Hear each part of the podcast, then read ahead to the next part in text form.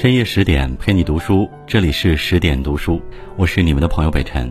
今天跟大家分享的文章题目是《辜鸿铭》，欢迎你的收听。如果你也喜欢今天的文章，欢迎拉到文末给我们点击一个再看。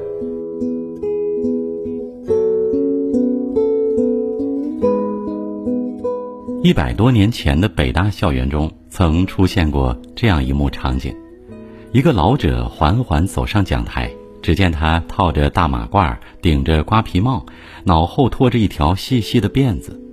讲台下的学生理着干净的短发，个个清爽利落。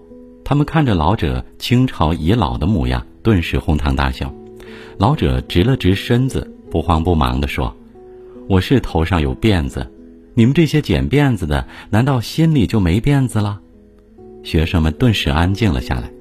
这个老者叫辜鸿铭，是北大的英文教授，也是我国著名的翻译家。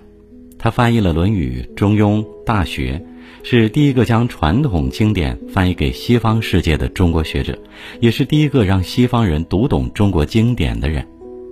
这些译作自出版起就震惊世界，同时也让辜鸿铭名扬海外。当时的西方世界流传着一句话。到中国可以不看三大殿，但不可不看辜鸿铭。林语堂赞他英文超越出众，两百年来未见其右。孙中山赞他，中国有三个半英文人才，辜鸿铭就是其中之一。然而，在同时代的更多人眼里，辜鸿铭是一个守旧的怪老头。其实他不是古怪，而是心怀热爱，对祖国的热爱，对中华文化的热爱。按照血缘，辜鸿铭算是一个混血儿。他出生于马来半岛槟榔屿，父亲是中国人，母亲则是葡萄牙人。民国时期的马来半岛是英国的殖民地，父亲辜子云为英国人布朗工作。由于布朗没有孩子，就将辜鸿铭收为养子。从小，辜鸿铭就处于多元的文化氛围中。这种成长环境的好处是眼界宽广，坏处则是难以有文化认同。十二岁那年，布朗决定带着辜鸿铭到欧洲游学。在临行前，父亲将辜鸿铭叫到跟前，对他说：“无论你到哪里，你周围是什么人，英国人、法国人还是德国人，你都不要忘了你是中国人。”初到国外，辜鸿铭依照父亲的嘱托，时常向东叩拜祖先。房东太太在他每次叩拜祖先后，都会故意调侃道。你的祖先什么时候来吃这些酒馔呢？他总是笑着答道：“就是你们祖先闻到你们所送的鲜花之时。”然而，随着时间的推移，辜鸿铭的生活方式逐渐西化。有一次，他在英国的一家饭店上男洗手间时，被服务员误认为是女孩。辜鸿铭费尽唇舌，才让对方相信自己不是女孩，也不是变态。为了减少麻烦。他干脆剪下辫子，换上西装，以西式样貌示人。也许就连他自己都没想到，此时无足轻重的辫子，日后会被自己爱若生命。与此同时，辜鸿铭接触了大量的西方经典著作，能全篇背诵莎士比亚和浮士德。在西洋游学的十一年间，他辗转英法德，学会了这几个国家的语言不说，还先后在爱丁堡大学、柏林大学读书深造。在大学期间，他主攻西方文学，兼修数学、自然哲学等多门学科，是一个难得一见的通才。可以说，在辜鸿铭的青年时期，他对西方的了解要远超东方。对于西洋文明，辜鸿铭旁征博引，滔滔不绝；但对中国文化，他却只能依靠零星的儿时记忆来了解。尽管如此，他对西洋文明并没有产生认同感。在拿到爱丁堡大学硕士学位后，辜鸿铭没有留在欧洲，而是立即返回出生地马来半岛。车尔尼雪夫斯基说过：“人的活动如果没有理想的鼓舞，就会变得空虚而渺小。”辜鸿铭也是如此。他在新加坡英属殖民政府找了一份钱多事儿少、离家近的工作，过上了小公务员的生活。对于彼时的辜鸿铭来说，虽有满腔热情。但心却空空如也，不知归向。在新加坡工作期间，郭鸿铭并不满足于安稳的生活，他始终在寻找值得奋斗一生的目标。当听说学者马建中因公事途经新加坡时，他主动前去拜访，两人畅谈三天三夜。马建中系统地向郭鸿铭介绍了中国文化的要义，这让郭鸿铭萌发了对母国的向往。对于这次会面，辜鸿铭这样评价：在新加坡与马建忠的会晤是我一生中最重要的经历，正是马建忠使我改变成为一个真正的中国人。这次会面后，辜鸿铭立即辞职，重新的蓄发留辫，穿起马褂。后来有人揶揄他，说他在欧洲游学期间剪了辫子，回来后却偏偏蓄辫子，是在故意表现利益。实则不然，一个人要表明自己是谁，形象是最直观的宣言。更何况，他不只是更改了形象，还有内心。辞职后。辜鸿铭在家苦读一年，从头学习中国文化，读遍了自己能够搜寻到的传统典籍。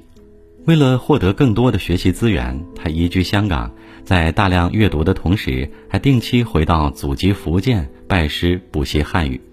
随着对中国文化了解越多，他对中国文化的兴趣也日益增长。一次在从福建返回香港的船上，他兴致勃勃地给外国人讲解起中国文化。流利的英文引起张之洞手下张叔玉的注意，张叔玉将他引荐给张之洞。张之洞当时为湖广总督，经办洋务，正缺辜鸿铭这样精通西学的人才，于是辜鸿铭成了张之洞的幕僚。也正是这一时期，辜鸿铭发现很多外国人对中国的看法非常片面，他们陷入自己的文化思维中，想当然的以为中国人野蛮未开化。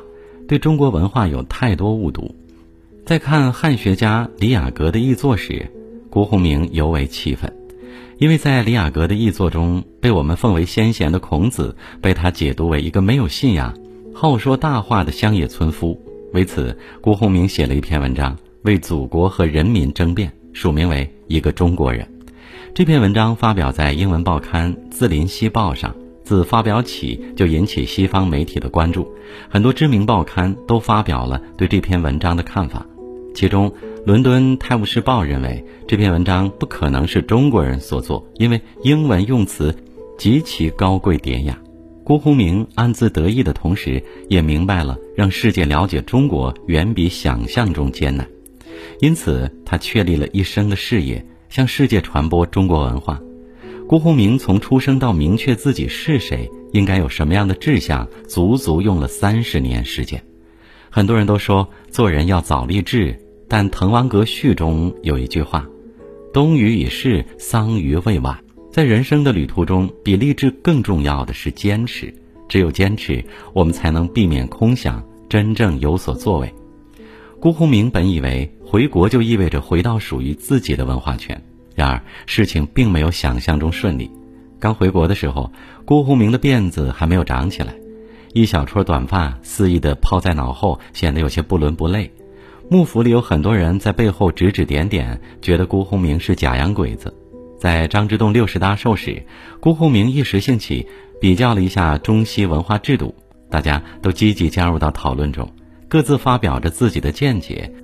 唯有一个叫沈曾植的进士满脸不屑地坐在那里，一言不发。辜鸿铭忍不住问他：“阁下为何一言不发呢？”沈曾植说：“你讲的话我都懂，你要听懂我讲的话，还需读二十年中国书。”沈曾植的轻视激起了辜鸿铭的斗志，他开始重读四书五经，逐字细抠其中真意。由于不会查《康熙字典》，他读起来很吃力。或许优秀的人天生就会遭人眷顾吧。这件事儿被张之洞知道后，张之洞决定亲自教他。在张之洞的指导下，辜鸿铭得以博览群书。经过多年的积淀，等沈曾植再次拜访张之洞时，辜鸿铭派手下将张之洞的藏书搬到客厅。沈曾植不解，辜鸿铭说：“请教沈公，哪一部书你能背，我不能背；哪一部书你懂，我不懂。”沈曾植明白辜鸿铭学有所成，他肯定地回答道：“今后传统中国文化的重担就落在你的肩上了。”事实上，辜鸿铭也没有让沈曾植失望。中日甲午战争后，日本首相伊藤博文访问中国，在武昌与张之洞会面。作为幕僚，辜鸿铭随其一同出席。推杯换盏间，辜鸿铭送给伊藤博文一本自己译的《论语》。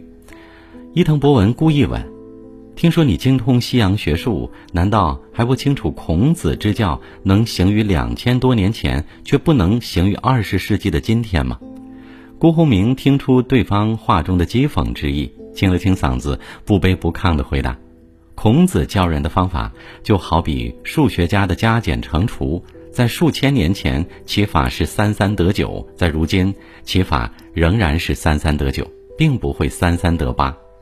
伊藤博文一时语塞，半天回不过神来。